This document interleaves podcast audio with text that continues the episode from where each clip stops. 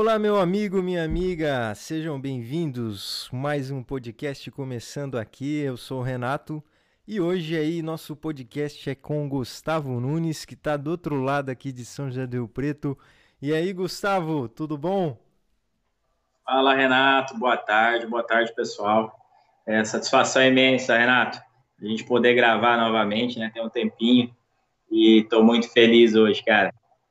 Nossa. Já é uma grande honra, né? Primeiramente, eu quero agradecer muito, agradecer a todo mundo, né, pela grande oportunidade de poder é, ter esse canal aqui, poder compartilhar um pouco de histórias de pessoas que mudam a vida de outras pessoas, né?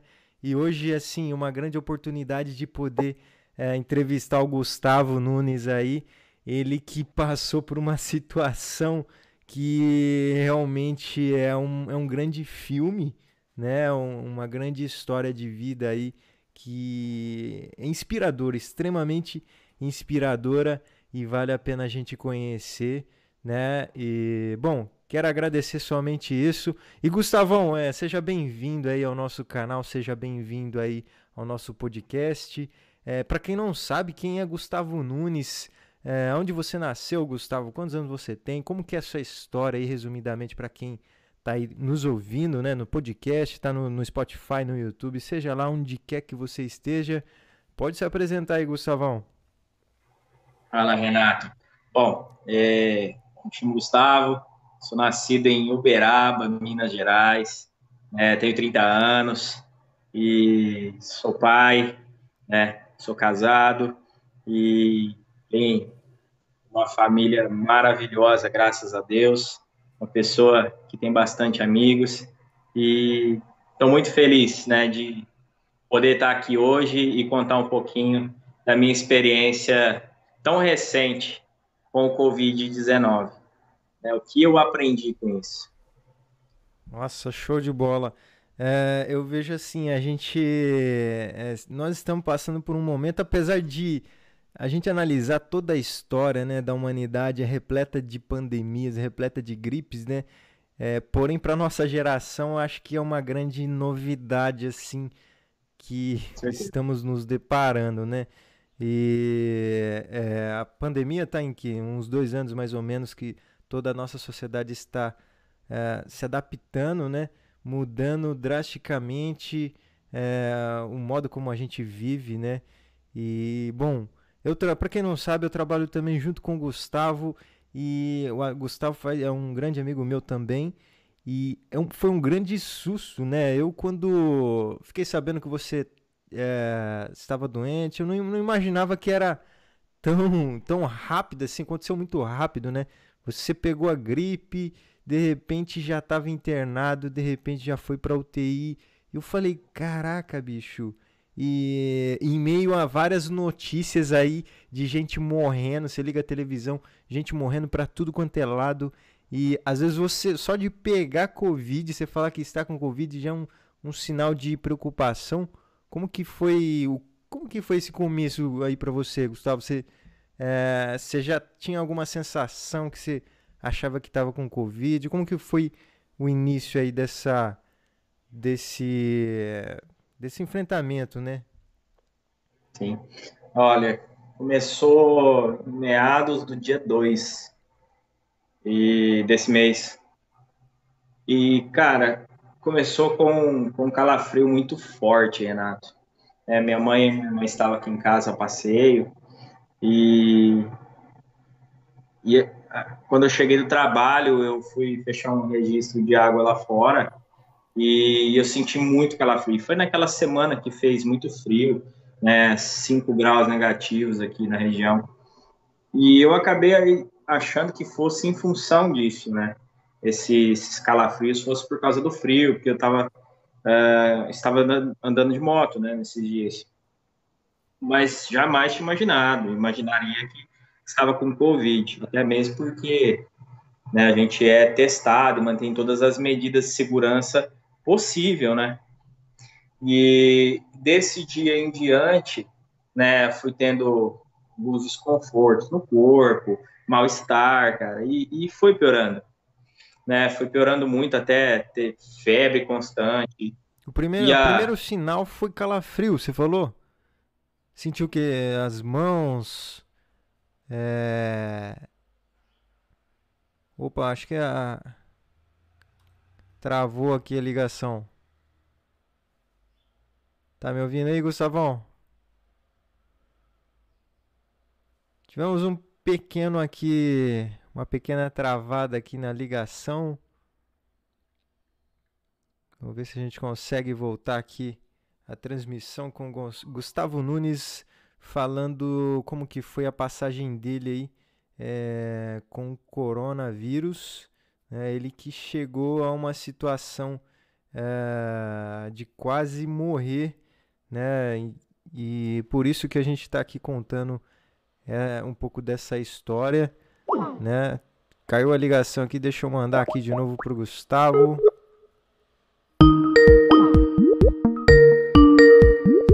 Estamos no Skype aqui. Gustavão, tá me ouvindo aí? Voltamos, vamos. Voltamos. É... Vamos lá. E foi foi nessas semanas aí, né? Eu fui ficando com a saúde debilitada. É, aí eu voltei ao médico, comecei a sentir dores no peito, dificuldades para respirar. É, foi solicitado pela equipe médica que fizesse uma tomografia e nisso ficou constatado que eu já estava com Covid, né? Isso foi meados do dia 7, mais ou menos. Né? E no dia 8 saiu o resultado do meu exame do Covid também, e eu estava com 25% do meu pulmão tomado já Nossa. pela contaminado, né? E, e passaram toda a medicação para casa. E no dia, na madrugada do dia 10, eu passei muito mal, acordei por volta das 3 horas da manhã, cara, com muita falta de ar, tava com febre. E, e aí eu liguei pro, pro SAMU, pro resgate. 3 eles horas da manhã. Isso aí foi 3 horas, da manhã. horas da manhã. Cara, para você ligar pro SAMU 3 horas da manhã, porque você devia estar, tá, cara, muito ruim para tipo assim, respiração péssima, né? Não, eu não lembrava nem quem eu era, meu sobrenome eu não conseguia lembrar, porque a, Caramba, meu. esse vírus, ele traz um, dá, dá um apagão na sua mente, ele deleta muita informação, ele te, te dá uma, um certo retardo. E, e aí eu o SAMU veio me, me resgatar na madrugada, aí em casa, e eu, nesse momento, a partir do momento que eu entrei nessa ambulância, já foi 80% de oxigênio que eu precisei consumir, né, para atender a, a, a, as minhas funções básicas corporais, né. Eu estava com muita dificuldade. E nós saímos daqui, fomos para Unimed. Chegando lá, já foi fazendo preparo para subir para a UTI.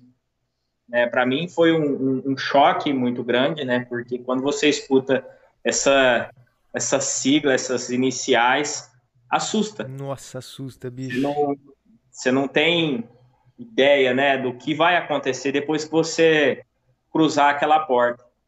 E aí começava a, a minha saga, né? Eu não lembro muito vagamente das coisas no dia, né? Eu só sentia muito fraco, né? Eu não tinha autonomia nenhuma para fazer absolutamente nada, né? E subindo para para UTI, aquela imagem já de cara subi de cadeira de rodas, né? Com, com, com um cilindro de oxigênio me acompanhando todo o trajeto até chegar na, na cama lá da UTI. E a primeira imagem que eu vi foram duas pessoas entubadas, né? Nossa. deitadas, entubadas, inconscientes. E é uma imagem que te choca. Nossa, com certeza. Você tá bem e, e a partir de determinado momento a doença evoluiu de uma forma tão agressiva e tão rápida que você não tem muito tempo de assimilar as coisas, cara. Isso na parte psicológica é uma, um golpe muito forte né, que você para, analisa e você fala, é, eu posso entrar e não sair mais. Com certeza.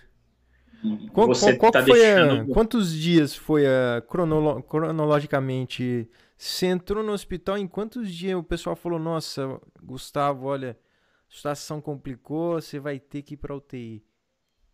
No mesmo dia, Renato, eu saí daqui, que eu chamei o resgate, eu já fui para UTI no mesmo dia que eu passei Nossa. mal na madrugada, né? Foi nesse mesmo dia, né? Eu não tinha condições é, é, de ficar numa enfermaria como a grande maioria fica. meu caso era grave, né? Corria risco de vida, sim. Eu tinha consciência disso, né? Dado a quantidade de oxigênio que eu necessitava, a minha saturação estava em torno de 82 quando o resgate chegou aqui para me buscar. Então, eu não conseguia ficar deitado nem de lado, não tinha posição. Eu não conseguia, não conseguia mesmo. E, e aí, essa aí, a partir do momento que eu cruzei aquela porta e, e eu subi no leito da UTI com muita dificuldade, aí começou a, uma batalha sem fim. Cara, né? acho que psicologicamente, meu, acho que. Cara, acho que é uma sensação. Deve ser uma sensação horrível, né? Com certeza, Renato. É assim, Deus foi muito bom comigo. Deus me deu paz, me deu tranquilidade, me deu visão de futuro e me deu estrutura emocional. Eu achava que tinha alguma coisa de estrutura emocional, mas não tinha, não. Deus providenciou tudo naquele naquele instante, né, a partir daquele dia. E no primeiro dia eu estava muito debilitado, né, muita sonolência, não respirava, não conseguia deitar de lado, não tinha posição. A primeira posição quando eu entrei, Renato, foi que eles me colocaram de bruços, né, por ser uma posição mais favorável para você respirar dada a gravidade do, do quadro do, de cada paciente que entra, né? Uhum. Então, eles te colocam de bruxo se você está num quadro delicado, para que a parte maior do seu pulmão que fica nas costas, ela possa trabalhar mais livremente. E é uma, era uma posição muito incômoda, né? Porque eu pouco conseguia respirar, mesmo com oxigênio, né? A 80%, eu conseguia respirar com muita dificuldade.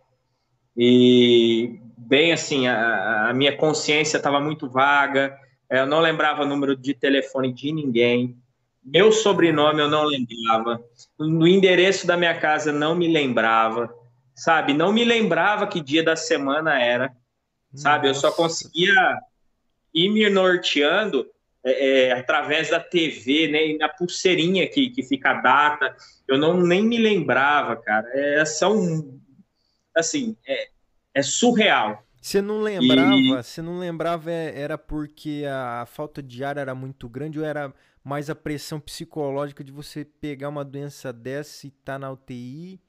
Você Renato, sabe dizer? Eu, eu acredito que seja um dos sintomas é, é, da Covid, porque ela ataca, eu estava estudando o porquê que essas coisas acontecem, ela ataca o córtex central que é a área responsável por armazenar as lembranças.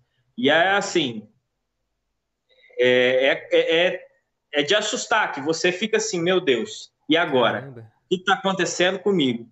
Né? Então, fora as outras dificuldades que você tem com essa, essa doença aí, com esse vírus. E nesse primeiro dia, eu não lembro de muita coisa. Na primeira dia de internação, do dia 10 para o dia 11, não me recordo de muitas coisas. É muito vago, fica muito turvo na minha mente. Cara, que loucura, bicho. E, a, e essa doença, você falando que ela ataca o córtex, né? Afeta a memória. E, cara, imagina, e a gente assim, fora a pressão social da do que a gente está vivendo, né? Você se manteve bem calmo, né? Eu acho que é. acho que 90% do resultado de você manter a tranquilidade aí, cara do céu, eu acho que deve ser, tem que ser Deus, porque ainda mais gente, pessoas próximas, né, que passaram pela mesma situação, que acabaram morrendo e você fala, puta merda, será que eu vou sobreviver? Você manteve é.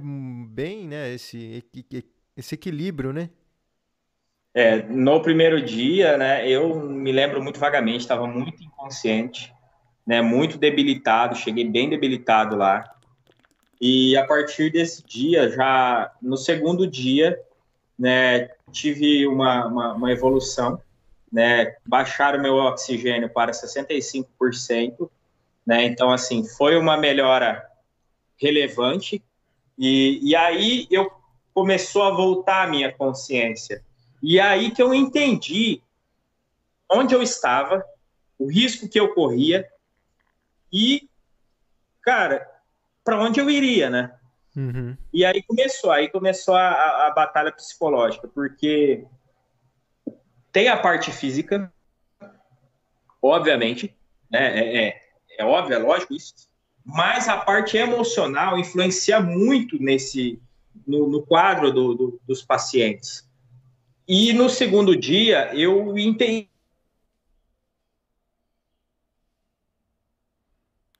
Opa, a ligação aqui parou. Deixa eu voltar a transmissão aqui. Tivemos um pequeno imprevisto aqui na ligação. Tá ouvindo, Gustavão? Oi, oi, oi. Voltou, voltou. Voltou. Eu consegui, Renato, enxergar a dimensão da. Opa. É isso aí, ligação ao vivo é assim mesmo. Vai e volta. Estamos é, no, ao no vivo aqui, Gustavo Nunes. Voltou aí, Gustavão? Voltei, voltei. No segundo dia, eu eu comecei a entender, falei, meu Deus, eu tô numa cama de UTI. E você vê aquela necessidade que o seu corpo tem de, de, de respirar e, e, e o seu corpo lutando, né? Eu estava com muita febre, a medicação não estava cortando a minha febre. Minha febre estava em 38, 40, estava oscilando pra caramba. E muita medicação, cara, e um alto fluxo de, de oxigênio ainda, por, por mais que estivesse com 65%, mas ainda era muito alto. E eu tinha mudado de cor, eu estava roxo, eu não estava normal. Caraca. Sou, sou parda. E eu estava bem roxo, cheio de manchas, vergonhas pelo corpo. E aquilo me assustou. Caramba. E, e eu falei, meu Deus, e agora? O que, que vai acontecer comigo? Né? A minha pressão subiu um pouco lá. E, e eu estava inválido ali, cara. Né? E, meu Deus. Né? Eu não tinha ânimo para tomar água, não queria me alimentar. já tinha emagrecido 8 quilos, já você, você me conhece, sabe que eu sou meio cheinho, né? E, e eu já estava bem debilitado e não conseguia fazer o, os exercícios, né, para fazer o meu pulmão voltar à proporção, o tamanho original, né, e, e lutar. Cara, teve dias, Renato. Nesse dia eu pensei assim, meu Deus, me leva porque eu já não aguento mais isso, porque eu estava desde o dia 2, né, com sintomas e agravou no dia 10. Então eu já estava bem destruído já pela, pela doença. Uhum. E, e naquele momento eu só olhava para a cruz e falava: Deus, estou nas suas mãos porque eu não consigo mais. Né? Não dá, eu não consigo.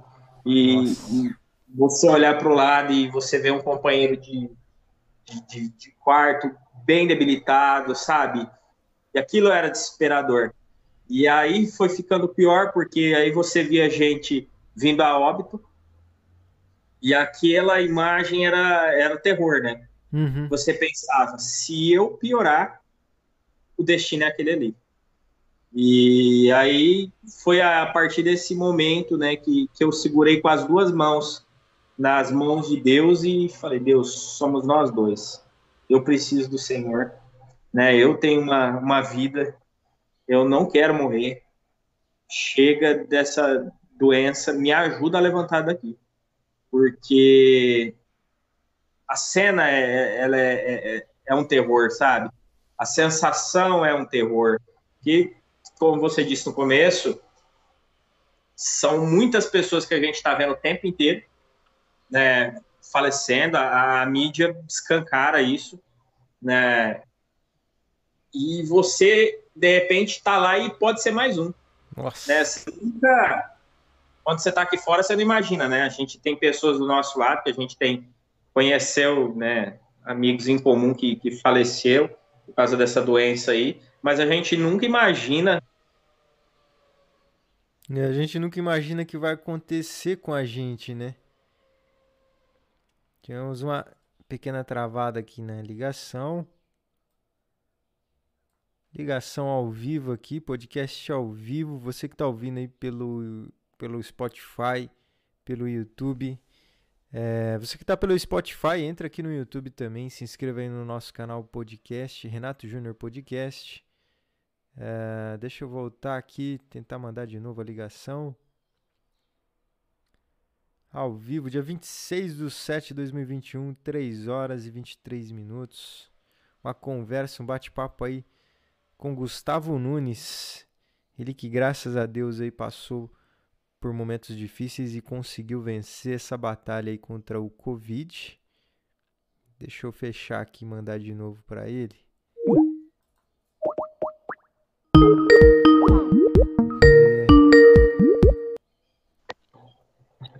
E aí, Gustavão?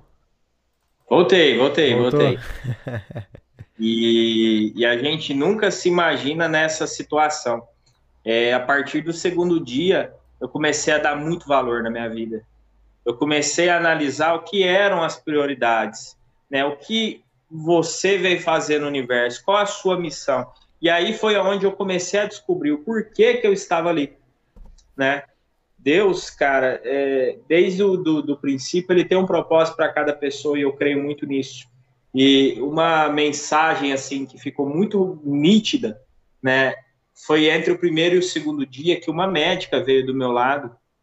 Ela disse o seguinte: ela falou assim, ó, o seu quadro, a sua idade, o seu perfil não é para ficar aqui, né? Não é para você estar aqui nessa circunstância que você está hoje, né? Ela falou: você está bem debilitado, mas você vai sair daqui. Talvez tenha alguma coisa que Deus tá, tá... Ela falou: eu não conheço a sua fé, mas talvez tenha alguma coisa que Deus queira te mostrar. Eu olhei para ela, aquilo acendeu uma luz, assim, sabe? Uhum. Trouxe luz naquela escuridão que eu tava. E eu falei, eu acredito nisso. E isso entre o primeiro e o segundo dia. A partir do terceiro dia, eu já comecei a, a encontrar pessoas lá dentro, profissionais, que cuidaram muito bem de mim e que me forçavam algumas situações para eu poder me desafiar sabe? É, no primeiro, no, no, segundo dia, né, eu tive que fazer as minhas necessidades fisiológicas dentro de uma comadre, sabe? Né? Então, assim, ser limpado por outras pessoas, não era coisa assim que quebrou o meu orgulho, né? Que eu pensava que, que, que eu era autossuficiente, meu amigo, naquele dia eu vi que eu não, que eu não era nada que o Gustavo Nunes da Silva era só mais um ser humano na Terra, né? Então você acaba sendo confrontado, né? Eu fui confrontado muito nesse sentido. E, e a partir desse do terceiro dia, os profissionais lá começaram a me colocar em algumas situações propositalmente para me provocar a melhorar, para me testar. E eu aceitava o desafio. Todo desafio que era imposto eu aceitava. Gustavo, Vamos no banheiro caminhando? Vamos. Aí eles me colocavam na cadeira de rodas, descia da maca, me colocava em pé no banheiro e me deixava lá. Ficava um enfermeiro comigo lá dentro. Cara, eu tinha medo de sair da cama. Nossa. Cheguei a ter medo. Dava desespero de, de falar, e se eu ficar mal de novo e, e não conseguir voltar? É uma coisa, cara, que afeta muito o seu psicológico. E eles foram levar os aparelhos tudo até a porta do banheiro, assim, que minha cama era muito próxima. Aí eu fiz, usei o banheiro, voltei, sentei na cadeira de rodas, voltei. E assim foi. Foi com esses pequenos desafios que eu fui ganhando força. Uhum. E aquilo para mim era o máximo, até chegar um ponto de eu entrar, de, eles me levarem até o banheiro, levar a cadeira de rodas, eu me levantei da cadeira de rodas, fiz utilização do banheiro e deixei a cadeira de rodas e saí andando de lá, Caramba, arrastando meu cilindro de oxigênio. Então, eu comecei a desafiar, porque eu sabia que tinha pessoas aqui fora que estavam orando por mim, porque o, lá tem um psicólogo que faz essa ponte entre você, as pessoas que estão aqui fora, e ele me trazia informações aqui, informações né, simples para não afetar o meu tratamento, mas isso me dava muito combustível, né? Trouxe muito combustível para mim falar com a minha família, falar com alguns amigos que, que eu, na medida do possível, eu consegui o contato de algumas pessoas, né? Porque o telefone que eu conversava lá não era o meu, isso foi retirado de mim. Então era um tablet da, da, da Unimed mesmo, que era de uso coletivo, né? Então, algumas pessoas e, e ver assim a imagem da minha família, né? Quando eu ligava para falar com a, com, a, com a Lisiane, falar com a Alice, e, e aquilo para mim era um combustível. Ver a alegria que elas transmitiam de lá para cá, né, sabendo que tinha gente esper me esperando, eu ligava para o meu pai, né, e, e algumas outras pessoas né, do, do, trabalho mesmo, é, aquilo falava, gente, eu estou vivo, eu preciso voltar, eu preciso, eu tenho que voltar, eu não vou me entregar. E, e graças a Deus, é, Deus foi muito bom comigo, que essas pessoas tinham muita palavra para mim. Elas me traziam coisas muito boas. Isso me motivava a lutar. Então, assim, os exercícios respiratórios é, é, era muito difícil para mim, para eu fazer, porque é um fluxo de oxigênio muito alto e o meu pulmão não conseguia comportar cara, dava desespero, dava vontade de chutar o balde, dava vontade de largar a mão. Deu vontade, muita. Pode, pode se dizer que... aí que, que o Gustavo chegou entre a linha tênue entre a vida e a morte? Cheguei sim, Renato. Cheguei. Cheguei sim, eu tinha consciência disso. Caramba. Eu sabia. E isso que era assim, foi, eu fiquei no, no, no limbo, sabe? Entre ir para cima, ir pro tudo ou nada e, e desistir. Cara, Porque assim, vontade de desistir, é, ela, ela fica contigo, ela te acompanha. E, mas eu sabia da, da, da missão que, que eu estava encarando, né? Que, o que Deus estava preparando para me ensinar nesses dias. Então, é, eu comecei a lutar pela vida, né? É, dormia, tinha muita insônia depois disso, eu comecei a ter muita insônia, tive que tomar calmante, eu sou muito agitado. Bom, você me conhece, eu não, não, não consigo ficar parado muito tempo.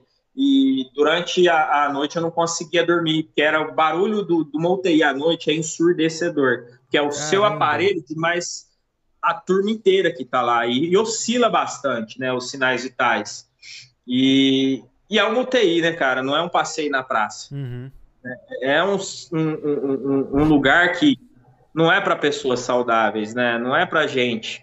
Então, assim, é um cenário de quase morte.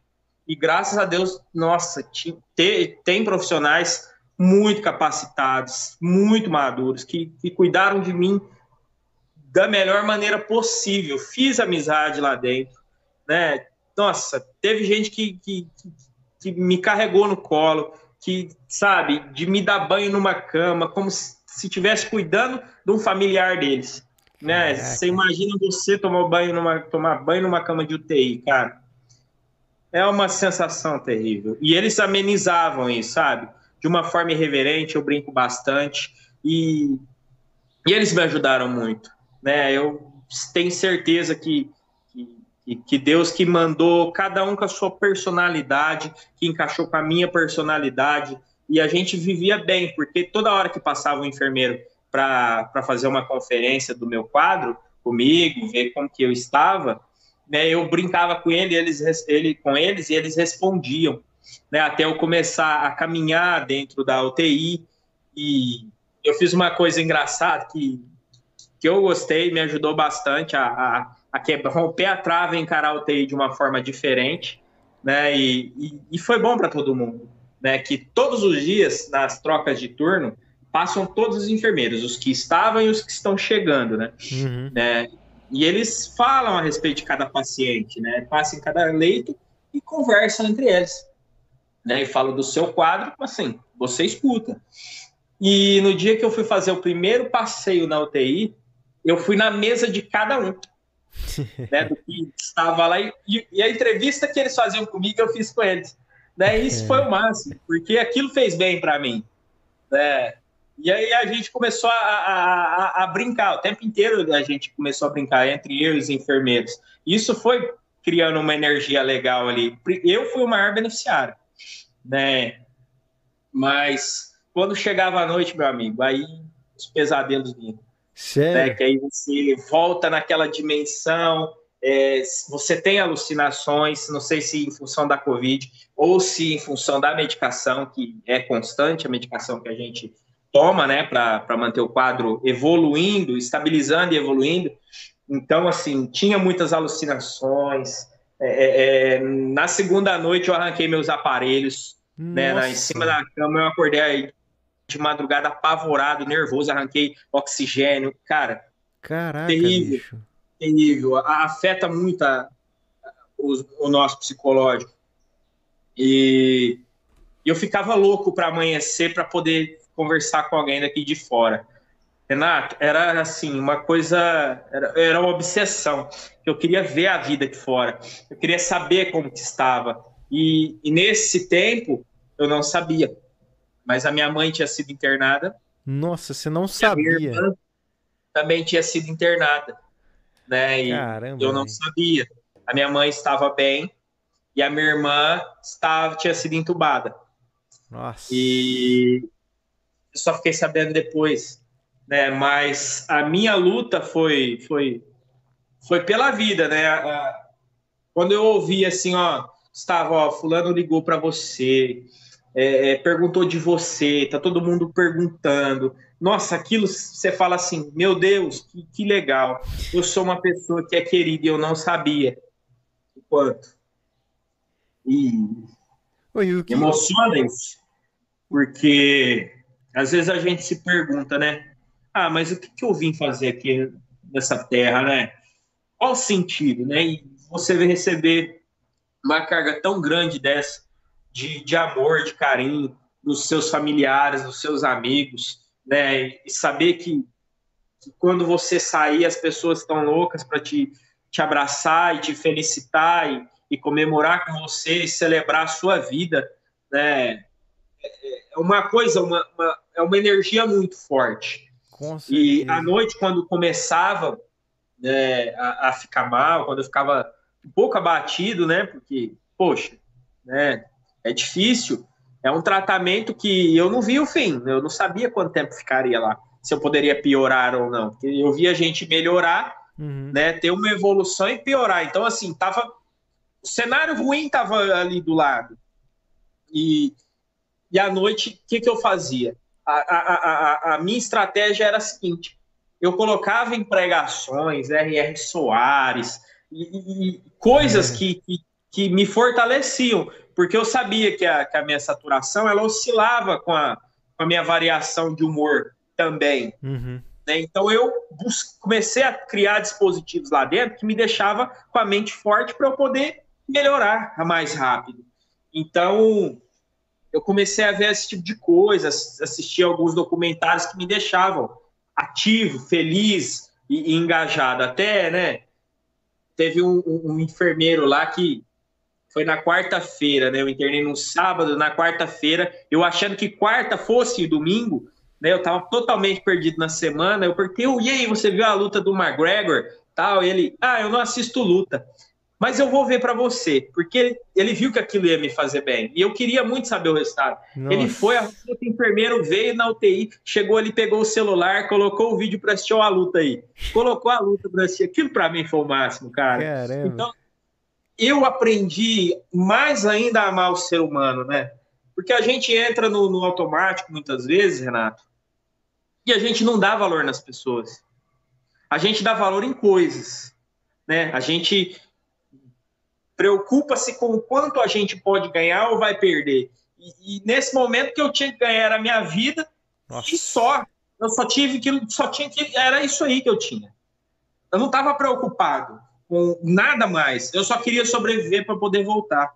Eu só queria ter vida, né? Saúde, sair de lá sem nenhuma sequela. E então é, toda essa experiência me fez me tornar uma pessoa melhor, a romper alguns preconceitos que eu tinha, né? Porque a gente, em determinado momento das nossas vidas, Renato, a gente pensa que a gente é autossuficiente. E a gente não é. Nossa, Nós não somos né, nada nessa terra. Né? Nós dependemos de pessoas. Ninguém é autossuficiente. Cara, você numa, chegar numa situação que você tem que colocar, precisar de alguém para ir no banheiro, é, tipo, cara, a gente aí, ó, com a vida toda a gente faz, anda, né?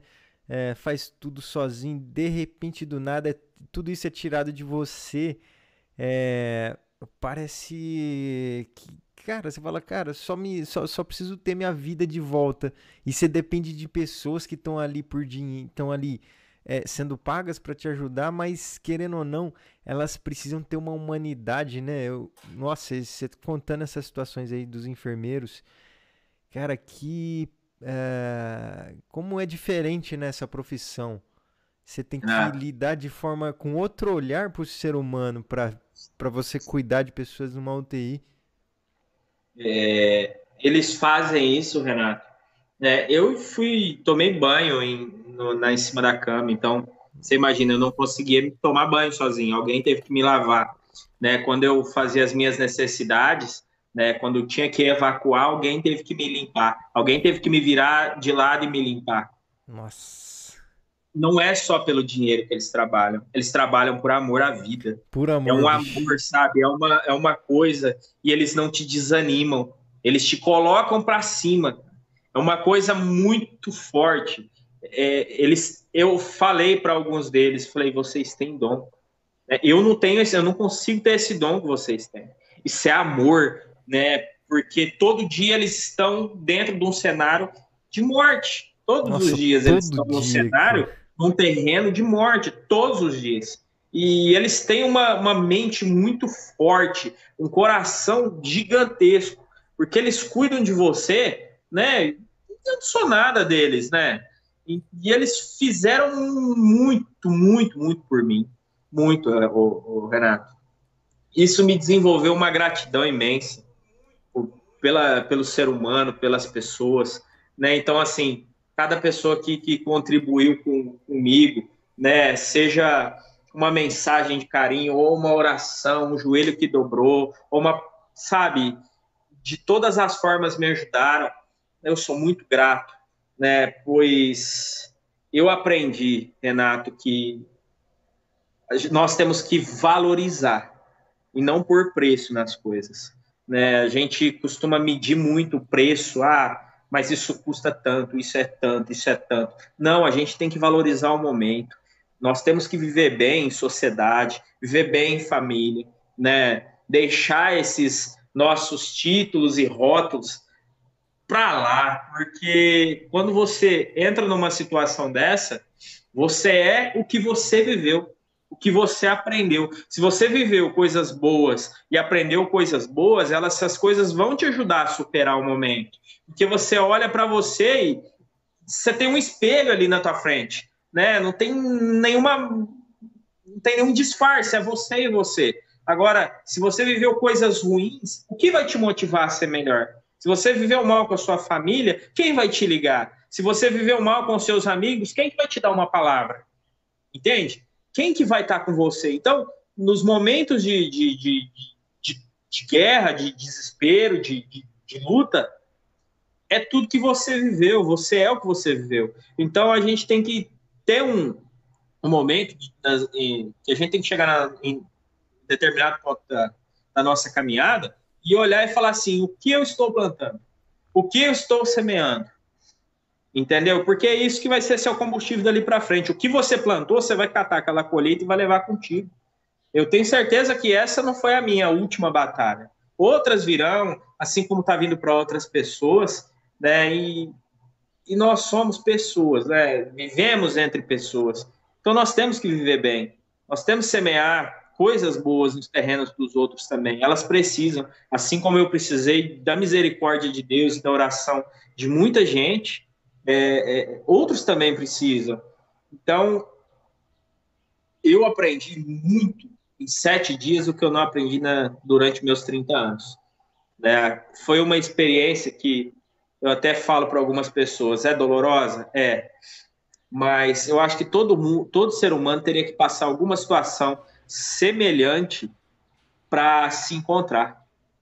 É, pode ser meio bizarro isso que eu estou dizendo, mas você para e faz uma análise. Eu precisei chegar num ponto desse para poder analisar alguns pontos da minha vida, né, que eu estava sendo muito negligente, né, e eu aprendi com isso a, a, a, ser mais grato, né, porque quando eu tive alta, né, e, e eu estava lá conversando com algumas pessoas, né, que eu fiz amizade, né, nesse inteirinho de tempo aí, enquanto eu estava bem, né, estava melhorando, quando eu consegui me desmamar do oxigênio já na reta final do meu tratamento, eu comecei a visitar alguns leitos e fortalecer as pessoas que estavam lá, porque eles viram da forma que eu cheguei e a evolução rápida que eu tive, e isso eu usava para fortalecê-los, para elevar uma palavra de força para eles. Eu queria ver mais gente fora comigo.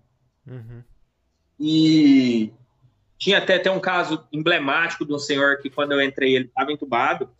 Ele acordou, né? E a gente conversou muito, muito. Porque eu falei, ah, eu, quando eu entrei aqui, eu te vi deitado aí, você estava desacordado e tal. E a gente conversou muito. Foi uma, assim, uma amizade muito forte que a gente criou lá dentro.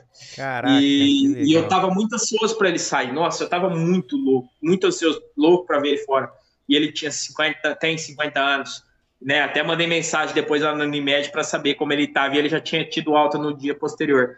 Então, eu comecei a, a, a sair da minha zona de conforto e falar do amor de Deus para as pessoas lá dentro, dos que estavam internados, até mesmo para os profissionais, a ser grato. Eu comecei a responder, né, a, a levar de novo aquilo que eles me trouxeram de bom, eu comecei a devolver, porque eles também são pessoas, né? Eles ficam cansados, né? Nossa, eles ficam tristes é uma carga emocional muito forte sobre eles também. Cara, é porque eles certeza. estão ali vendo o caso. E, e eu vejo, quando tem óbito, aquilo de certa forma frustra, né? Porque eles também estão batalhando ali para salvar vidas. E, e aquilo eu comecei a devolver, ser grato, mostrar para eles o tanto que eu era grato, dizer isso para eles. A minha vontade era de abraçar todo mundo ali. Todos os profissionais cuidaram de mim. Todos né? Mas em função da, da, da doença é, ficou impossibilitado, obviamente.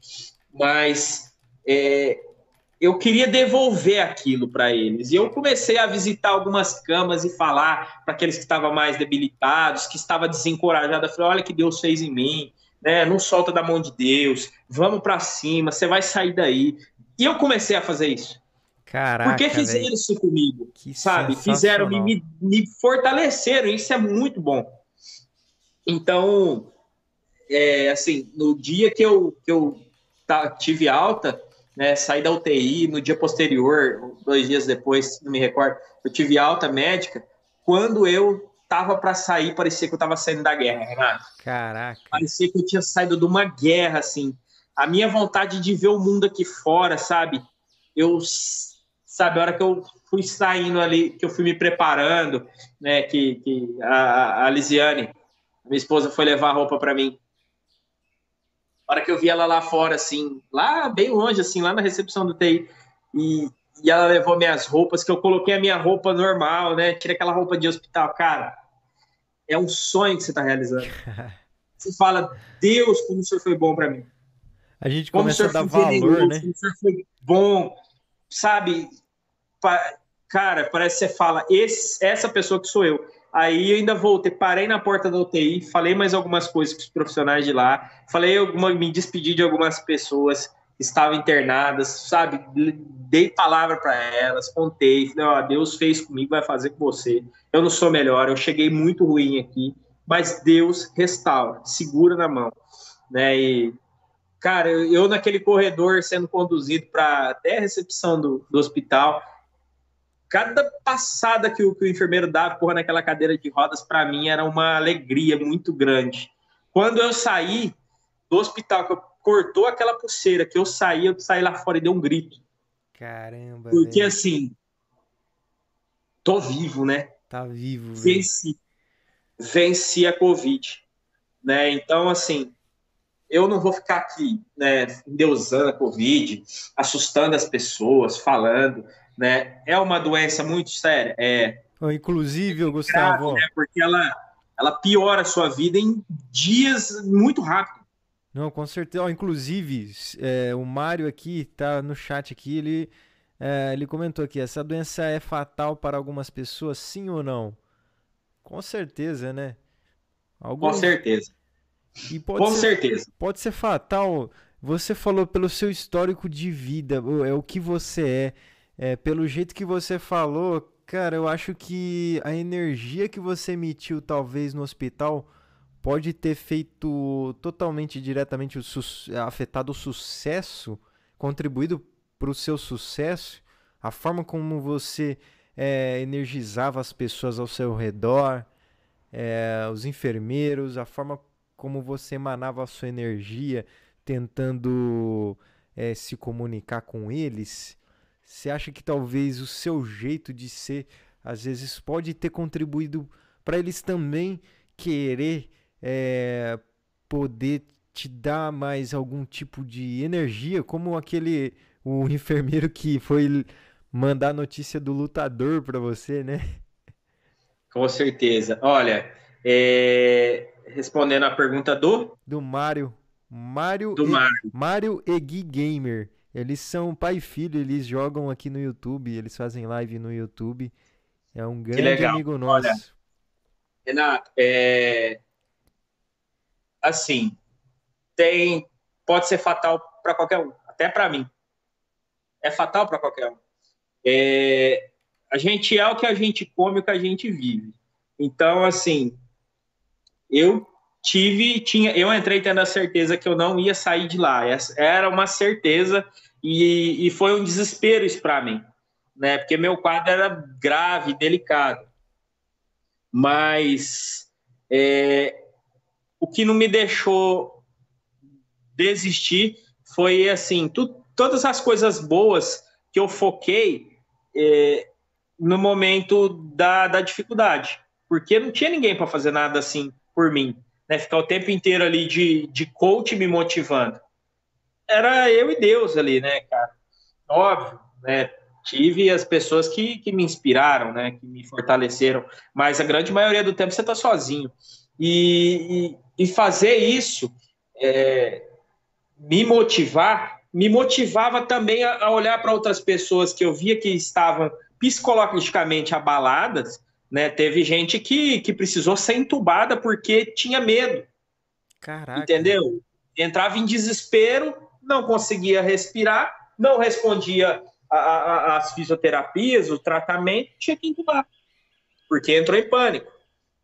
Então, o, o, o autocontrole me ajudou muito a, superar. Tanto é que quando né, o pessoal ligava para lá para saber notícias minhas, né, fiquei sabendo quando saí, é que os médicos elogiavam a minha, minha tranquilidade, mas eu não estava tranquilo. Eu estava com medo. Por dentro. Eu estava desesperado. É, inclusive é, o Mário. Porque... É, inclusive aqui o Mário falou: você sentiu medo de morrer? Um medo mesmo? Que ele fala: caraca, bicho, tô com medo de morrer. Eu senti medo de morrer, sim. Eu entrei com medo de morrer. É, eu já entrei ali e pensei: não vou sair. Não vou sair. Né? Então, assim, medo constantemente, o medo te acompanha o tempo inteiro. Né? Não, não tem super-homem, cara não tem super-homem. Todos que eu conversei, todos, homem novo e homem velho, todos tiveram medo. Todos que estavam naquela luta tiveram medo. Porque eu, você tá ali no, no, no fim da linha, você tá para cruzar a marca. Né, e você não sabe o que, vai acontecer daqui a 10 minutos. Né? Então, você pode piorar a noite. À noite, piora, você fica pior, a sua saturação desce, você fica mal à noite, é o pior momento da internação é à noite. Temperatura cai, é muito frio na UTI. Então, cara, é, e aonde a sua cabeça, a hora que você coloca a sua cabeça para dormir, aí ela vai começar.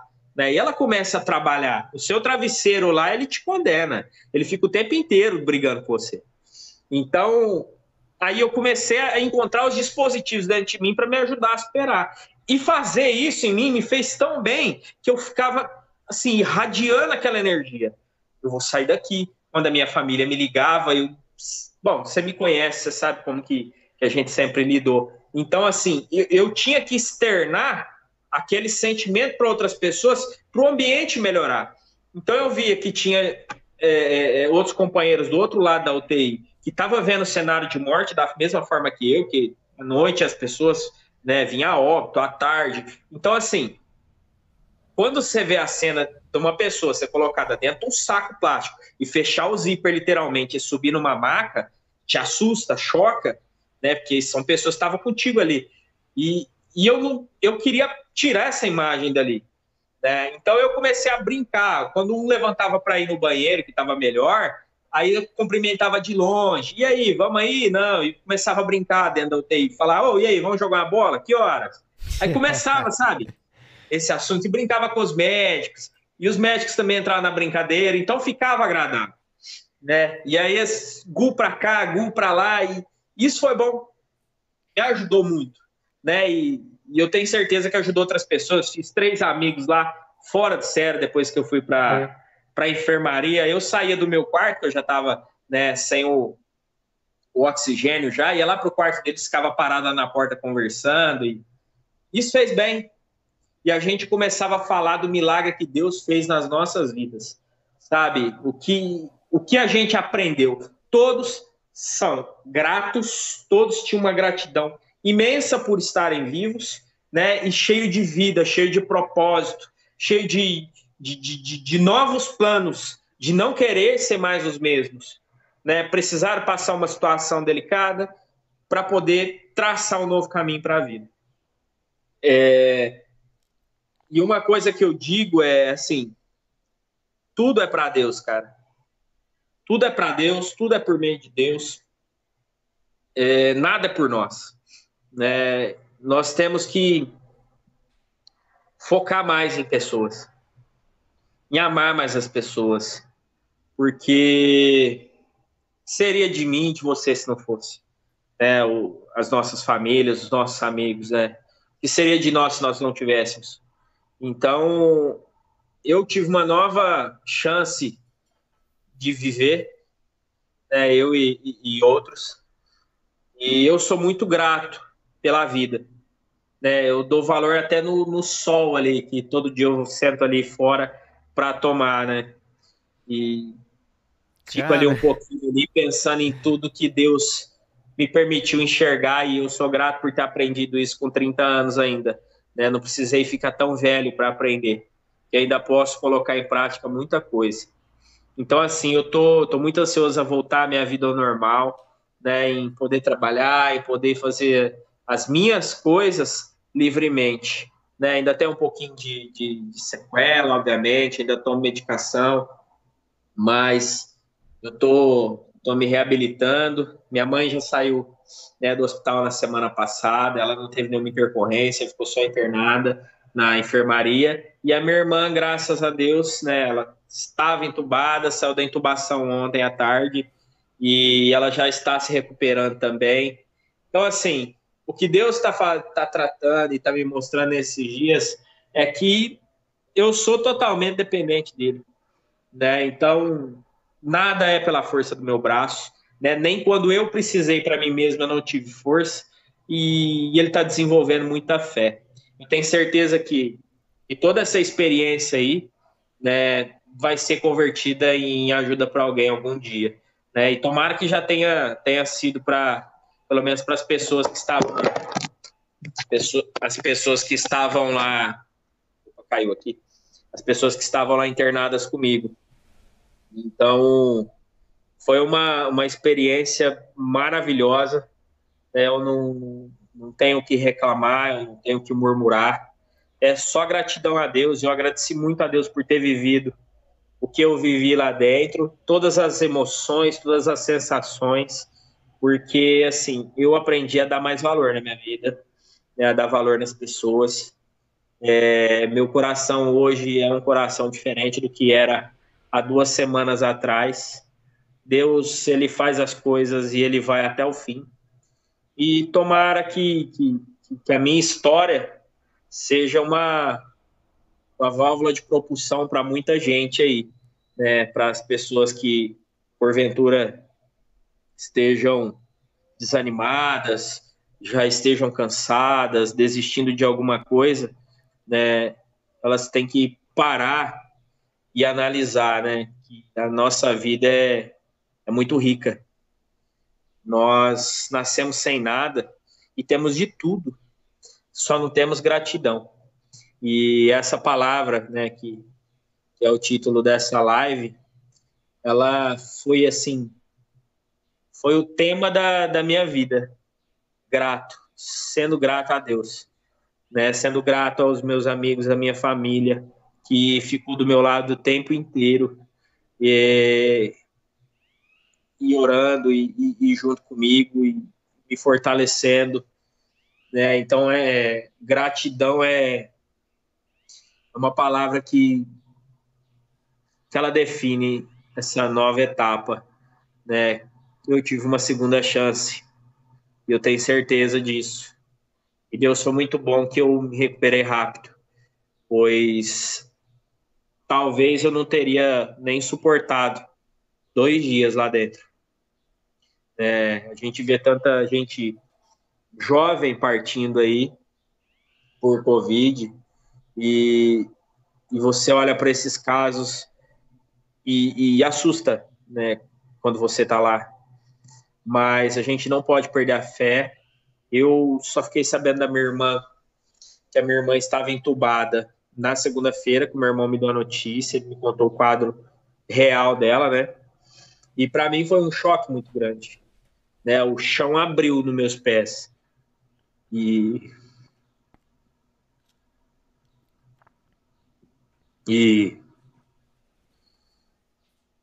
só que eu não murmurei, pois uma coisa que eu disse na UTI em oração, e eu repetia isso. Eu falei, Deus, o Senhor é o mesmo Deus que, que fazia milagres no passado, e o Senhor não vai me desamparar. O Senhor é o mesmo Deus que fazia, né? ressuscitou mortos, curava enfermos, e fez tantos milagres, tantos, tantos, e a, e a fé estava tão forte, né? Porque, como diz né, na, na palavra, é, que quando nós somos fracos, nós somos fortes, porque o poder de Deus age mais livremente quando a gente está fraco. E, e na segunda-feira, quando meu irmão me disse, eu fiquei muito abalado, muito triste. Chorei muito, porque eu sabia o que era uma UTI. Eu já tinha, estava com a experiência bem bem recente e via as pessoas entubadas falecerem. E quando eu tive a notícia, né, porque eu saí no sábado, eles esperaram no domingo e me deram a notícia na segunda.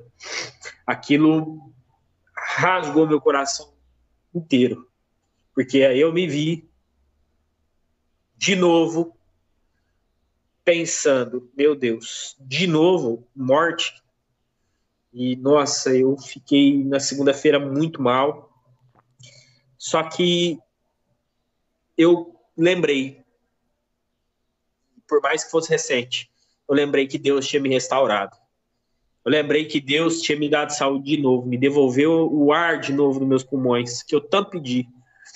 Né? Então, eu coloquei mais fé. Eu deixei de ficar triste. Eu falei, eu não vou derramar uma lágrima de tristeza, de, de, de, de dor ou de ansiedade eu vou confiar ainda mais. Então, eu coloquei mais fé ainda e crendo que logo, logo a minha irmã vai estar aqui. Graças a Deus, hoje, no boletim médico, é, ela está sem febre, já está com oxigênio muito baixo e já foi feita a estubação, né? Que é a tirada do tubo e ela já está tá, tá voltando, né? Porque está diminuindo os sedativos, tem que ser gradual. Então, é, somente gratidão, só agradecer a Deus, agradecer aos meus familiares, aos meus amigos, todas as pessoas que, que, que mesmo de longe, é, é, contribuíram de alguma forma com a nossa melhora, que tem rezado, tem orado, né, e tem voltado as orações a Deus aí em prol da minha família. Isso não tem preço. É, eu agradecer, eu poderia agradecer minha vida inteira, que eu acho que não seria o suficiente. É, eu estou, assim, feliz, estou muito feliz de, de, de poder contar essa história aqui com, com você, Renato, aqui no podcast, né, e eu tenho certeza que, que, que as pessoas, assim que ouvirem, é, elas vão voltar os olhos para Deus, porque é só Ele que faz. É, não somos nós. Tem até um, termo, né, que o pessoal, quando eu saí, falou assim que, ah, Gustavo, mas você é um guerreiro, você venceu. Venci nada. Não venci sozinho, eu não sou guerreiro, coisa nenhuma. É, foi um milagre, né? Foi a misericórdia de Deus. Porque se não fosse ele, né, eu teria desistido no segundo dia. Se ele não tivesse entrado com a providência e, e me ajudado a melhorar, eu já não tinha aguentado mais. Porque o que te mantém vivo é o quanto você ainda aguenta lutar. Né? E, e eu já não estava mais aguentando. Eu já estava entregando os pontos. Mas Deus foi muito bom. Eu tenho certeza que, que Deus ouviu tanta oração, né? ouviu tanto clamor, que, que, que Deus foi até lá e moveu a, a mão dele sobre a minha vida e eu comecei a reagir. Porque eu sei o, o limite que eu cheguei. Eu sei até onde as minhas forças as minhas forças conseguiram avançaram, né? Eu cheguei no limite. E eu só tenho a, a, a agradecer, sou muito grato à, à vida que eu tenho. Né? Saúde, as pessoas. Eu sou uma pessoa muito feliz de, de ter bons amigos, pessoas que, que não desistem de nós, né? Isso é, é fantástico. É, a palavra que eu deixo é que tenham fé, né? Que confiem no Criador, que é tudo dele. Antes dele ser, é, antes da, minha família ser minha família, ela é minha família pertence a ele. Né? Antes de do Gustavo ser quem ele é, o Gustavo é filho de Deus. Então, é tudo por ele, para ele e por meio dele. É isso aí. Ô, Gustavo, e que que te fazia só para a última pra gente fechar, o que que te fazia no momento que você tava caramba falando, meu Deus, você tá chegando no extremo do seu limite, existia alguma coisa que você pensava que dava uma um gás na sua mente, que você consegue falar que se existe algo na hora que você tá entre o ponto que você pode falar, não, agora já era, cara, agora eu vou desistir e foda-se já era, é aqui. Ou, e, ou tem alguma coisa que você fala, cara, é, a chave é você pensar de algum outro jeito. O é, que, que, que é? Você que passou, só você sabe, né? A minha filha, cara. A minha filha. É... Teve. Teve um dia.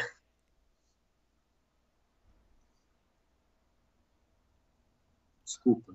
Eu acho que isso. É, teve um dia que, que eu liguei e consegui falar com ela por vídeo. E ela fez brincou tanto comigo, tanto comigo, e eu mal conseguia falar. Eu conseguia expressar quase nada de palavras, né? E ela brincou tanto comigo, mas tanto comigo, que aquela forma que ela me, me abordou ficou muito forte, ficou muito gravada em mim. E, e aquilo eu pedia para Deus, falei, Deus, deixa eu. E não, eu quero ver essa menininha crescer. Então aquilo foi uma injeção de, de, de uma, um combustível fortíssimo em mim, né? Então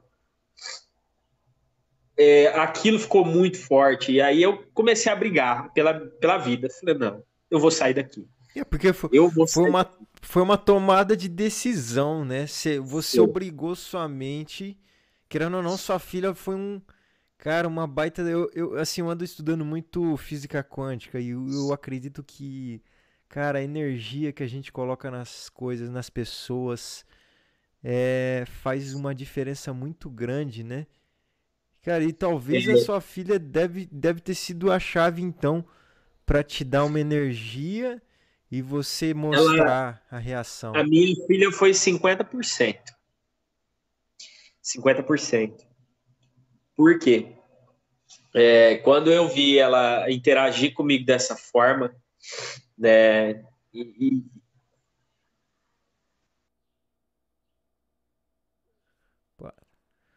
Travou a ligação aqui. Deixa eu voltar aqui, Gustavão. É só um minutinho. Vamos Voltando a ligação aqui, ao vivo, falando com Gustavo Nunes. Voltou aí, Gustavão? Tá me ouvindo aí? Opa! Ligação ao vivo, falando com Gustavo Nunes.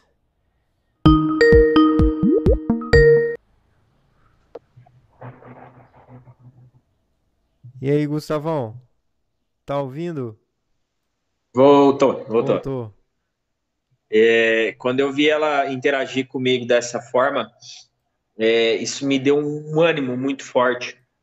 E, e aí isso me fez acreditar que eu poderia sair de lá.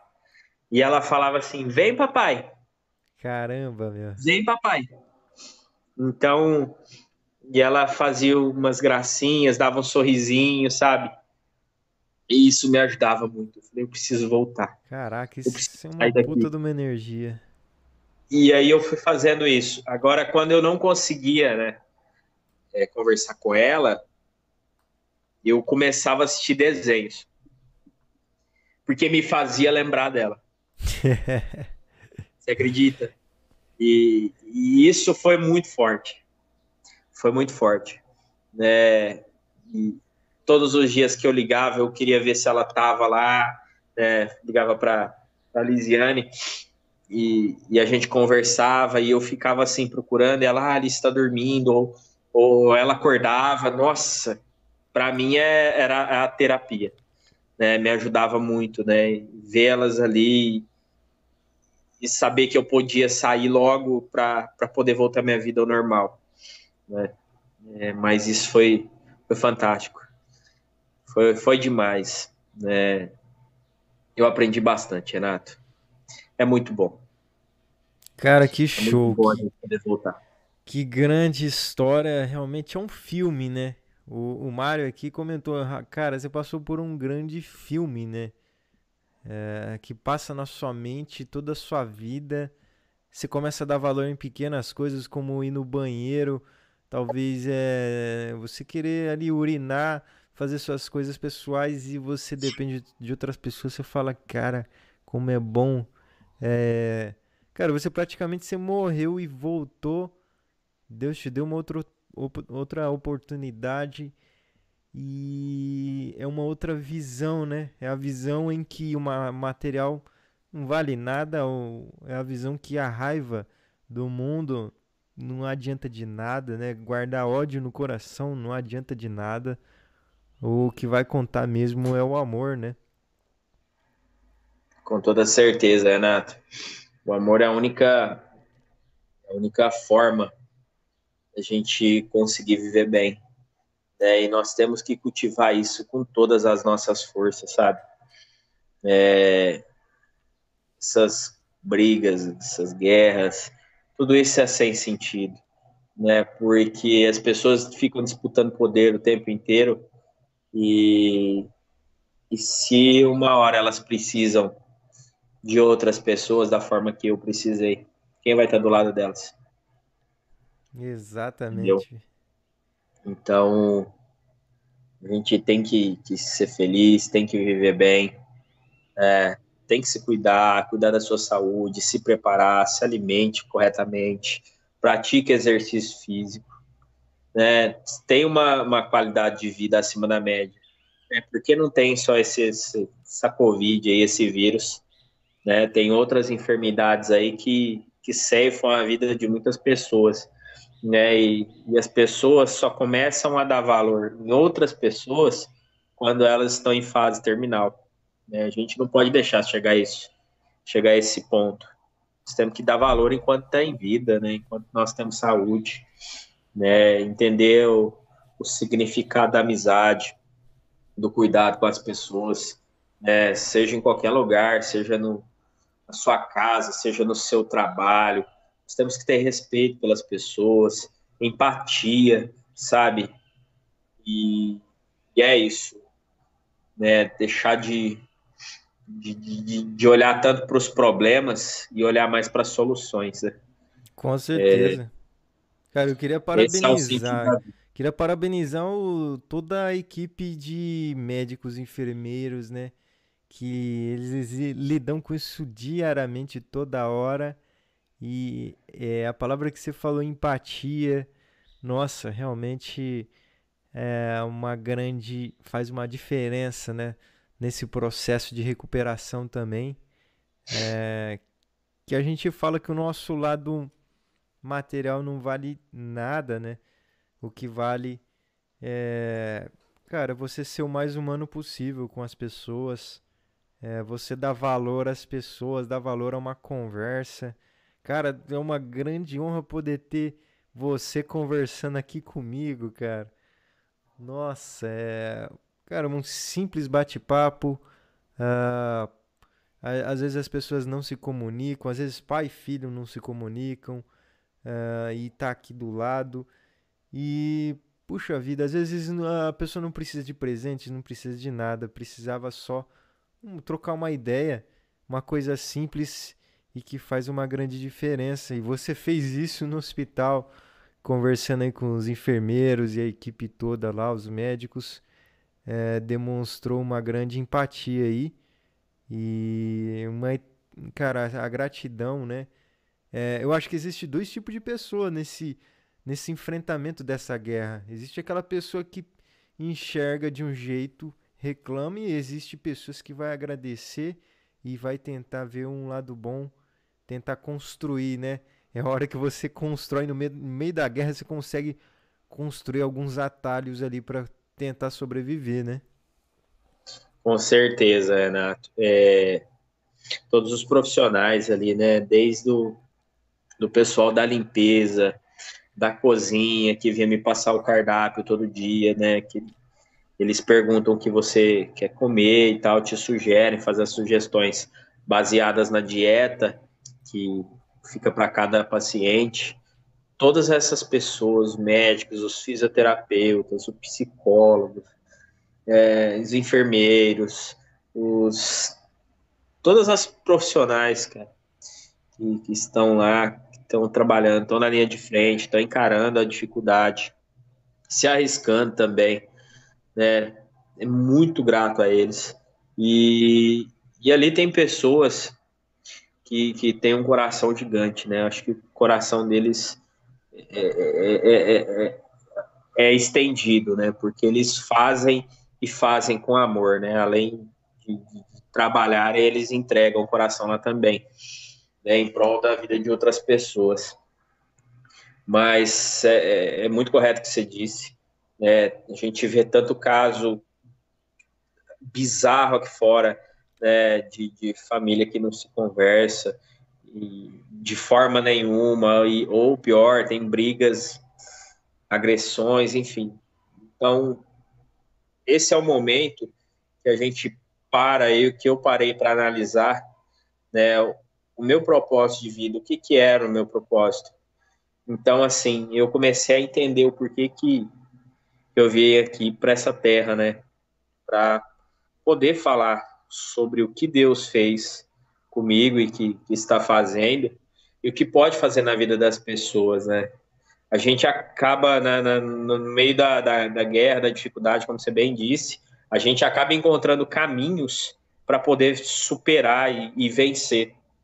E foi isso que, que Deus me permitiu é, é, é passar eu aprendi a, no meio de um cenário de dor, doloroso, eu aprendi a, a encontrar algumas alternativas ali para poder superar e ajudar outras pessoas também no que eu podia, né?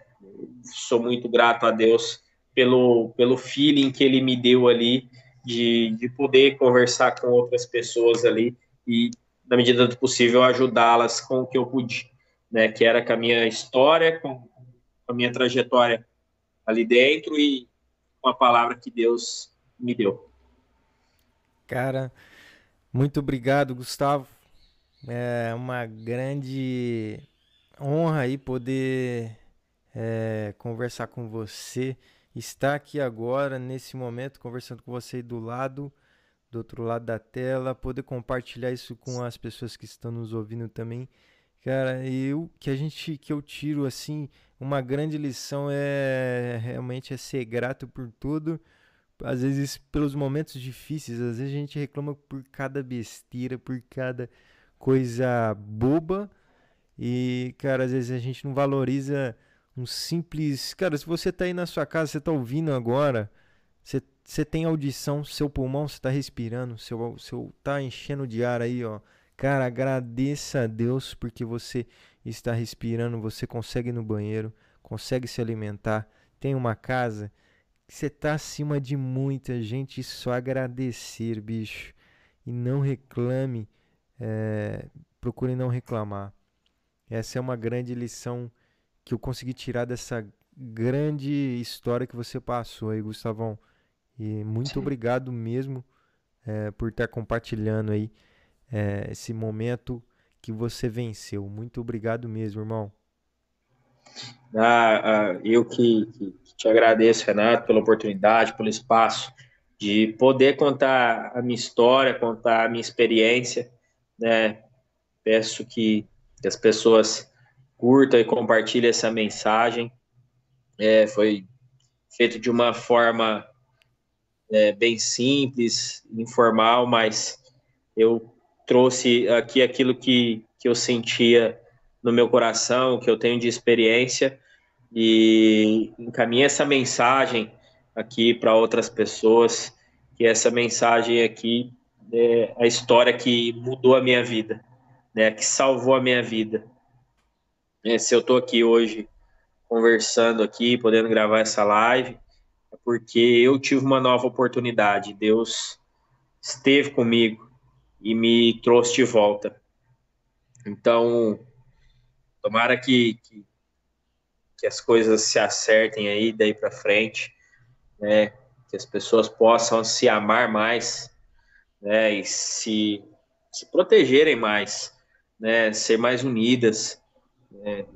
Porque de divisão tá cheio esse mundo. E nosso Deus é um só. Né? A gente não precisa ficar degladiando o tempo inteiro aí, não. A gente tem que se unir. Mas estou muito feliz de poder estar aqui, vivo e falando contigo, né? E ter voltado, de volta ao jogo. Cara, de volta ao jogo, literalmente. Bom, é, então, é, finalizando aí, quer finalizar com alguma frase aí, mensagem para quem está nos ouvindo aí, quem estava até agora aí. Um grande abraço para o Mário aí, que ficou nos ouvindo aí até agora. Um grande abraço, Mário. E Gustavão, finaliza então com uma frase, né? Olha, tem uma tem uma que marcou, né? Além da seja parabelo que eu gosto, né, que a gente tem que ser para a guerra, tem uma outra que eu também gosto que ela é uma realidade que ninguém gosta de, de, de encarar, é, que é memento mori, que quer dizer lembre-se do dia da sua morte. Todo mundo nasce sabendo que a morte vai chegar um dia, mas ninguém se prepara para ela, né? É. E a gente tem que estar preparado. Tem que estar preparado. A gente tem que estar preparado como, né? Fazendo as coisas boas, né? Preparando as pessoas, amando as pessoas, construindo um legado, deixando uma história boa, né? Então, é, é, a gente nasce, cresce consciente de que um dia tudo vai acabar. Só que ninguém vai estar preparado, ninguém prepara a mente, ninguém faz nada. Né? Então, memento mori. Memento Mori. Cara, que show. Nossa, top demais. Cara, eu lembrei até de uma uma história, né, do Abraham Lincoln. O Abraham Lincoln foi um ex-presidente americano. Ele lutou pela escravidão, contra a escravidão, aliás, né, nos Estados Unidos. E o Abraham Lincoln, cara, ele foi morto por um ator que era a favor da escravidão. O ator não queria libertar os escravos e o Abraham Lincoln queria libertar. E olha só que coisa. Bom, caiu a ligação aqui. Voltou aí, Gustavão? Tá me ouvindo aí, Gustavão? É, estamos aqui ao vivo. É assim mesmo, ligação cai, ligação volta. Opa. Alô? E aí, Gustavo? Tá escutando? É, estamos aqui há quase uma hora e meia aqui na nossa live é, e a transmissão aqui deu uma complicada. Deixa eu ver se vai dar para chamar. Realmente a internet aqui está meio complicada. Voltando aqui. Vamos ver se vai aí. Agora sim. Oh, então, como eu estava contando aqui, é, o Abraham Lincoln, cara, olha só. Ele era um cara que lutou é, contra a escravidão enquanto outros queriam continuar com a escravidão, não queriam libertar as pessoas. E eu falo, cara, é, a gente precisa ter mais pessoas que libertem o povo, né? E não que escravizem o povo. E o Abraham Lincoln, se você pegar uma moeda de uns centavos lá dos Estados Unidos, está a cara dele lá. É uma história muito bacana e a história eu vejo que está repleta de, de gente assim, né? Ou você é o libertador da escravidão ou você vai escravizar as pessoas. E a grande sacada também que eu tiro dessa história é isso, é a gente Nossa, essa história que você passou, cara, você se você libertou a sua mente, na verdade, né? Olha quanta coisa você aprendeu, uma situação que você aprendeu. Eu também já passei por algumas situações que eu falei, caramba, eu quebrei o braço já em algum momento da minha vida, acho que com uns 18 anos. Quebrei o braço, aí tive que passar per, por cirurgia. E meu pai me levava no banheiro, eu lembrei disso. meu pai me levava no banheiro, cara. E eu falei, puta merda, eu não sou ninguém nesse mundo, cara. E é nessas horas aí que a gente dá valor na vida. A gente fala, cara, pra que ficar com raiva? É. Vamos fazer as coisas de boa, as coisas simples, vamos lá, o que, que tem que fazer? faça as coisas acontecerem sem é, de forma simples, sem brigar com ninguém, né? Não há necessidade de brigar, de é, gerar raivas é, contra outras pessoas. É só emanar energias boas aí. E nossa, essa história sua aí foi um grande aprendizado aí para mim, Gustavão. Muito obrigado, irmão. E o espaço aqui sempre vai estar aberto aí para você, viu? Ah, agradeço muito, agradeço pelo espaço, agradeço aos que estão assistindo aí. Estou é, muito feliz por poder compartilhar com todo mundo. E tô aqui, só me chamar que a gente participa, cara. Obrigado aí mesmo. Valeu, Gustavão. Grande abraço, muito obrigado a você que está ouvindo aí pelo Spotify, por todas as outras uh, plataformas aí. É, se inscreva aí no canal também, quem quiser. Quem, quem gosta de conversar, se inscreve aí no nosso canal. Maravilha. Então até a próxima, gente. Muito obrigado, Gustavão. Até a próxima. E tchau. Valeu.